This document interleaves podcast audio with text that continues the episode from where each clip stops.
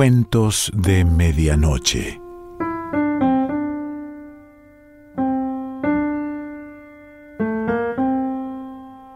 El cuento de hoy se titula Volver y pertenece a Sergio Ramírez.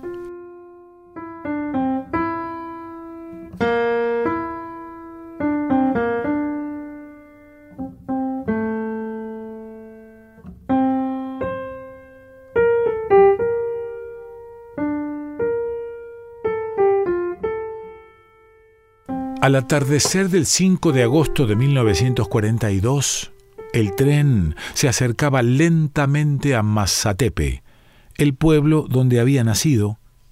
Sentado en la banqueta transversal de la góndola, entre las verduleras que regresaban con sus canastos vacíos, era como una extraña aparición, con su viejo traje de casimir a rayas, y su sombrero de fieltro de anchas alas sesgado sobre la frente, la corbata de pajarita en el cuello almidonado, negro en el borde, que había acumulado suciedad por días en su deambular por los mercados, los andenes de las estaciones, cantinas y garitos donde cantaba tangos a cambio de los pesos que depositaban en su sombrero. Del esplendor de sus pasadas glorias artísticas en los tablados de los teatros no le quedaba sino un vano recuerdo. En la última curva, cuando el pitazo de la locomotora anunció la cercanía de la estación, recogió del piso la guitarra y caminó hacia el pescante para saltar a la carrilera. En el impulso, el viento se le llevó volando el sombrero y tuvo que caminar a recogerlo entre las zarzas de un matorral. En los alambres del telégrafo, bajo el cielo malva, se arracimaban las golondrinas. La guitarra al hombro anduvo sobre los durmientes de la vía. Ya caían las sombras que empezaban a borrar las palmeras cuando alcanzó la primera esquina de la calle Real en las vecindades de la estación, el empleado de la compañía de fuerza y luz, desde su bicicleta, activó con la pértiga un switch en lo alto del riel. Las bombitas brillaron entonces con luz macilenta a lo largo de la cuadra, atrayendo nubes de jejenes. Otro empleado, el del teatro Darío, recogía el cartel de cine expuesto desde la mañana amarrado al tronco de una palmera y lo subía al carretón uncido a un tiro de caballos. Los dos hombres, divertidos por alguna chabacanada, dejaron de reírse al verlo pasar y lo siguieron con la mirada, pero ninguno de ellos lo reconoció.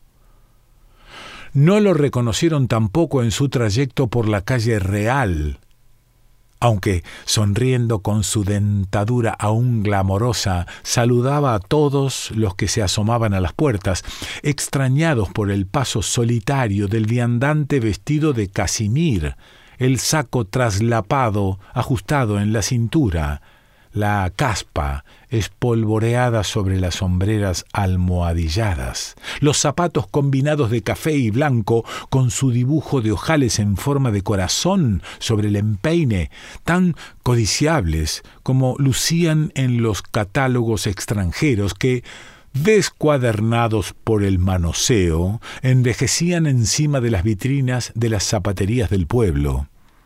Al descubrirse para saludar, la raya de en medio de su cabello peinado hacia atrás con brillantina parecía trazada sobre el hueso del cráneo. El hombre de la pértiga, como un equilibrista, iba delante de él en su bicicleta encendiendo las luces. También delante de sus pasos, como si se apurara en su traqueteo para anunciar la llegada del forastero Catrín y sonriente, el carretón se detenía en las esquinas mientras el empleado del teatro Darío recogía los carteles de cine pintarrajeados en gruesas letras moradas y ciclamen y los acomodaba en la plataforma. Volvía, al fin, como lo intentó tantas veces, a la casa de dos pisos donde había nacido y que su padre jugador empedernido de dados, perdió al albur. La casa escondida tras una cortina de cipreses en las vecindades del cementerio, la cumbrera del techo de tejas oscuras donde anidaban las palomas, el balconcito de madera calado en lancetas donde su madre tendía a secar las toallas y al que salía su padre en las mañanas para afeitarse a ciegas, sueltos los tiradores de goma, las mejillas enjabonadas y la navaja de barbería en la mano. La angosta puerta de doble batiente que desde el porche llevaba a la sala en penumbras, las columnas del porche por las que subían las madreselvas en flor, las ventanas gemelas del primer piso, tan angostas como la puerta, los dos pequeños aposentos de paredes humedecidas por la lluvia en la planta baja, separados por el corredor donde dormían él y su hermana paralítica, la caseta del baño, al fondo del patio, entre los naranjos y limoneros, con su pileta cundida de guarascos. Había partido una madrugada en el tren, llevándose consigo la guitarra de aprendiz de cantante de tangos, sin despedirse de su madre ni de su hermana, al día siguiente del entierro del padre, quien se había encerrado en la caseta del baño para suicidarse de un tiro en la cabeza después de que le notificaron en el juzgado la sentencia que mandaba entregar la casa al turco Ibrahim Mahmud.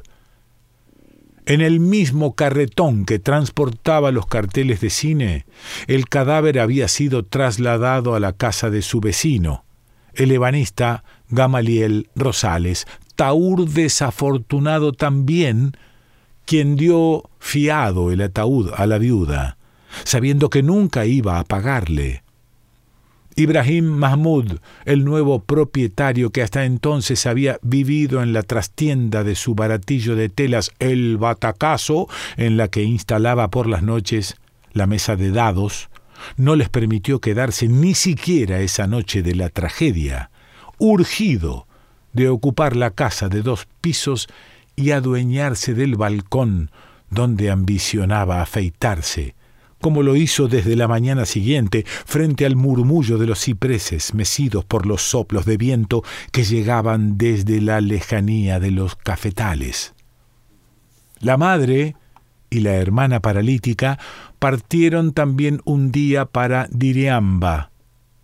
Lo supo por las cartas que le llegaban con meses de retraso andando como andaba de pueblo en pueblo en sus giras artísticas, cartas que fueron haciéndose menos frecuentes con el tiempo, él solía enviarles al principio los programas de sus actuaciones, con su foto de cuerpo entero en la que relucía seductora la dentadura blanca, el sombrero sesgado sobre la frente, un pie subido a una silla, la guitarra en sus manos.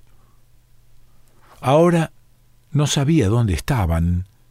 Y como ninguno de sus padres había nacido en Mazatepe, forasteros que llegaron cuando se inauguró la luz eléctrica, el padre contratado como contador de la compañía no tenía parentela. Era la madre quien le había enseñado a tocar la guitarra y su afición por los tangos la heredó de ella. Cantaba a todas horas del día, mientras cosía, Elevaba la voz al desplegar la tela frente a sus ojos para revisar las costuras, y cuando debía enhebrar la aguja, el hilo en la boca, tarareaba sin abandonar la melodía. Cosiendo había logrado ahorrar lo suficiente para comprar la casa de los cipreses, que primero alquilaban, depositando rigurosamente los billetes en una caja de sedinas. Ya en la plenitud de la noche se acercó a la casa bajo las estrellas, tropezando en la oscuridad, porque no había alumbrado público en esa parte del pueblo demasiado lejana. Frente al portón de hierro, donde comenzaba el sendero entre los cipreses, se detuvo a divisarla. El balcón del segundo piso La puerta de doble batiente, las ventanas gemelas, el porche, aparecían iluminados como en una noche de fiesta o como en una noche de duelo, porque cuando ocurrió la tragedia, su madre había corrido enloquecida a encender todas las luces. En la distancia le llegaban desde la casa los compases de un tango arrabalero tocado entre rastrillazos en un gramófono. Caminó por el sendero, acompañado por la voz doliente que reclamaba castigo al abandono y la traición y concedía después perdón y olvido. Una mujer madura, el cabello teñido de un amarillo sin vida, salió a botar los orines de una vacinilla a las gradas del porche y cesó entonces el malevaje secreto de los susurros y las risas. La mujer los miró a todos con altanería y desenfado. Su vestido rojo de telefán, ajustados sobre sus nalgas, espejeaba en la luz. Sonó otro tango en el gramófono que había callado por un momento como si fuera la señal esperada, se caló el sombrero y dirigió sus pasos hacia la puerta iluminada, arrastrando casi la guitarra sobre los ladrillos que alternaban sus cuadros verdes y azules. Los hombres que se agrupaban en el porche no parecieron descubrirlo hasta entonces. Entró.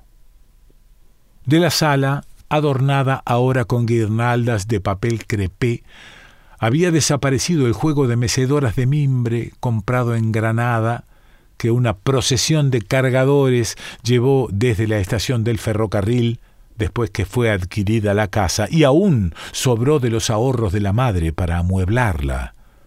Tampoco estaba la máquina de coser, que siempre ocupó su lugar junto a una de las ventanas gemelas. En la estancia, que en su memoria parecía más espaciosa, había ahora unas pocas mesas de latón. Tras el arco que se abría al fondo de la sala, donde se veía ahora el mostrador y el estante de un bar, estuvo la mesa del comedor y el aparador de cristales que lucía los platos floreados y la sopera de los domingos. En la mesa, su padre abría los libros de contabilidad de la Compañía de Fuerza y Luz después del almuerzo. Las últimas semanas se había pasado allí largas horas haciendo cuentas obstinadas e inútiles para tratar de salvar la casa de las garras de Ibrahim Mahmud. Una sola pareja bailaba en un rincón. La mujer de rojo le enseñaba al muchacho que bailaba con ella a ensayar los pasos del tango, inclinando sobre el hombro de su acompañante la cabellera teñida. Fue a sentarse a una de las mesas, en el mismo sitio donde solía ensayar sus tangos, al lado de la otra ventana gemela, y colocó la guitarra en una de las sillas de fierro. Se quitó el sombrero y lo dejó vuelto sobre la lámina de la mesa, visible el forro de seda oscurecido por el sudor. Era viernes, su madre no dejaría de coser hasta el alba. Habría un baile de disfraces en el club social la noche siguiente. Los extraños vestidos de fiesta ya listos iban siendo colocados por la madre sobre los espaldares de las mecedoras de mimbre. Las mujeres lo advirtieron, curiosas, mientras los parroquianos lo calaban de reojo, uno de ellos apagó el cigarrillo, mortajándolo con la suela sobre el acerrín del piso, otro dejó a un lado el vaso turbio que iba a llevarse a la boca. El disco había terminado de tocar. La aguja raspaba el final del surco y nadie, se atrevió a reponer el disco, nadie retiró tampoco el brazo de cobre. La pareja que bailaba el tango, tras separarse, quedó inmóvil. Alzó la mano para pedir una copa porque quería aclararse la voz, pero el mesero, lejano detrás del mostrador del bar, no pareció notar su llamado. La mujer que había descendido los escalones fue a apostarse junto a la puerta lateral del fondo, cubierta ahora por una cortina de cretona estampada, a un lado del aparador que guardaba los platos floreados y la sopera de los domingos. Hacia adentro, tras la cortina, quedaban los aposentos de los hijos, el suyo y el de su hermana paralítica. Zumbaba la máquina de coser, su hermana lloraba encerrada en el pequeño aposento porque no le acercaban el andarivel para levantarse de la cama, y sus lamentos monótonos llegaban hasta la sala. Los arpegios de la guitarra se repitieron en ecos broncos mientras probaba la encordadura, y después empezó a alzarse su voz que iniciaba la letra de un tango, asomándose al cancionero abierto sobre sus piernas.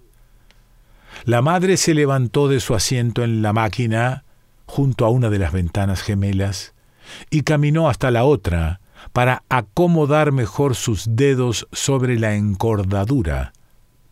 Se interrumpió mientras ella lo ayudaba y luego volvió a empezar. Su voz no estaba aún madura y aflautada, perdía los registros graves entró su padre, tambaleante como si regresara borracho igual que en los primeros tiempos de su fatal afición de Taur, porque en la mesa de dados de Ibrahim Mahmud siempre se bebía, y él no fallaba en calcular entonces cuándo era la hora de volver, ganara o perdiera, apartando la copa de más y volteando el chumbo para despedirse de los jugadores que le reclamaban con sorna su cobardía.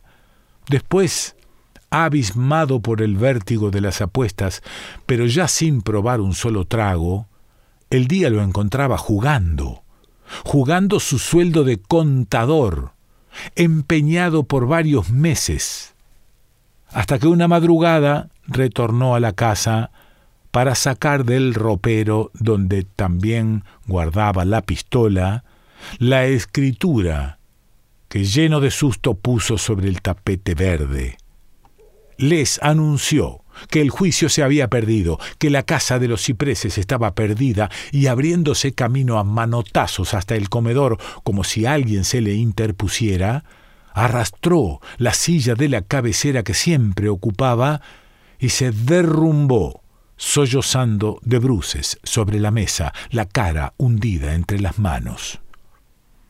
Alzó por un momento el rostro bañado en lágrimas en busca de consuelo, y sin atender a la madre que acudía en su amparo, huyó hacia los interiores, apartando a su paso la cortina de cretona estampada, el revólver extraído del bolsillo interior del saco traslapado ya en su mano, tropezando en la oscuridad del corredor que olía a orines, dejando atrás la puerta del aposento cerrado tras la que lloraba luchando con el sueño que quería vencerla la hermana paralítica. Los gritos, las voces alteradas, apagándose a sus espaldas, hasta el fondo, hasta el patio, hasta la caseta del baño escondida entre los naranjos y los limoneros, con su pileta rebosante de agua fría, llena de guarazapos en la superficie, la panita de estaño en el brocal de la pileta, la gastada pastilla escarlata de jabón Lifebuoy enredada de cabellos muertos, al lado de la panita. Y entonces suena el disparo que espanta a las palomas en la cumbrera del techo que se dispersan bajo las estrellas del cielo de agosto en febril y alocado aletear. Sergio Ramírez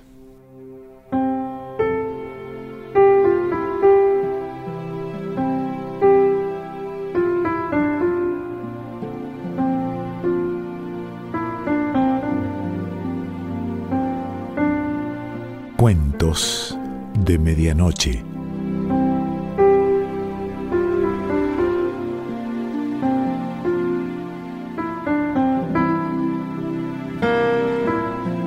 Selección Pancho Mondino. Idea y lectura Quique Pessoa.